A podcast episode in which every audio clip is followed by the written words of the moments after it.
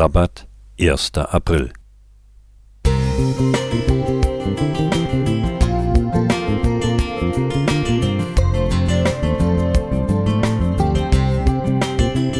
Ein kleiner Lichtblick für den Tag.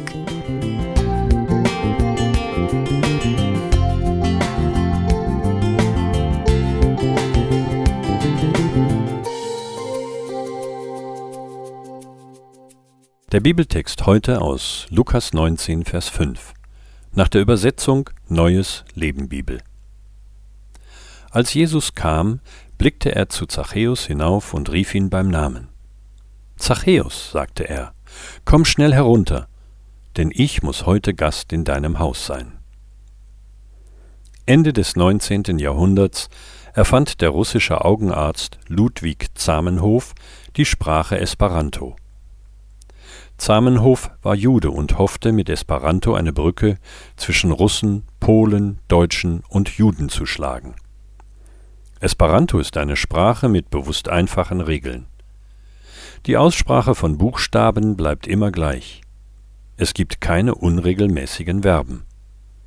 Das Wort Esperanto bedeutet Hoffender. Anfang des 20. Jahrhunderts war Esperanto bei Intellektuellen, aber auch in der Arbeiterbewegung populär.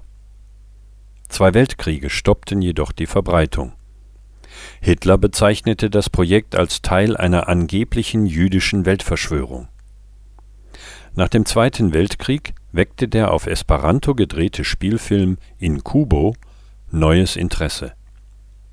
Gegen die Weltsprache Englisch konnte sich Esperanto jedoch letztlich nicht durchsetzen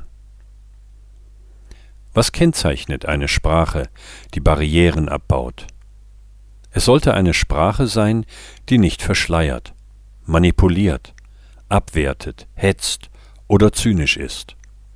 Eine Sprache, die wohltuend und ausdrucksstark ist und vor allem Liebe und Hoffnung verbreitet.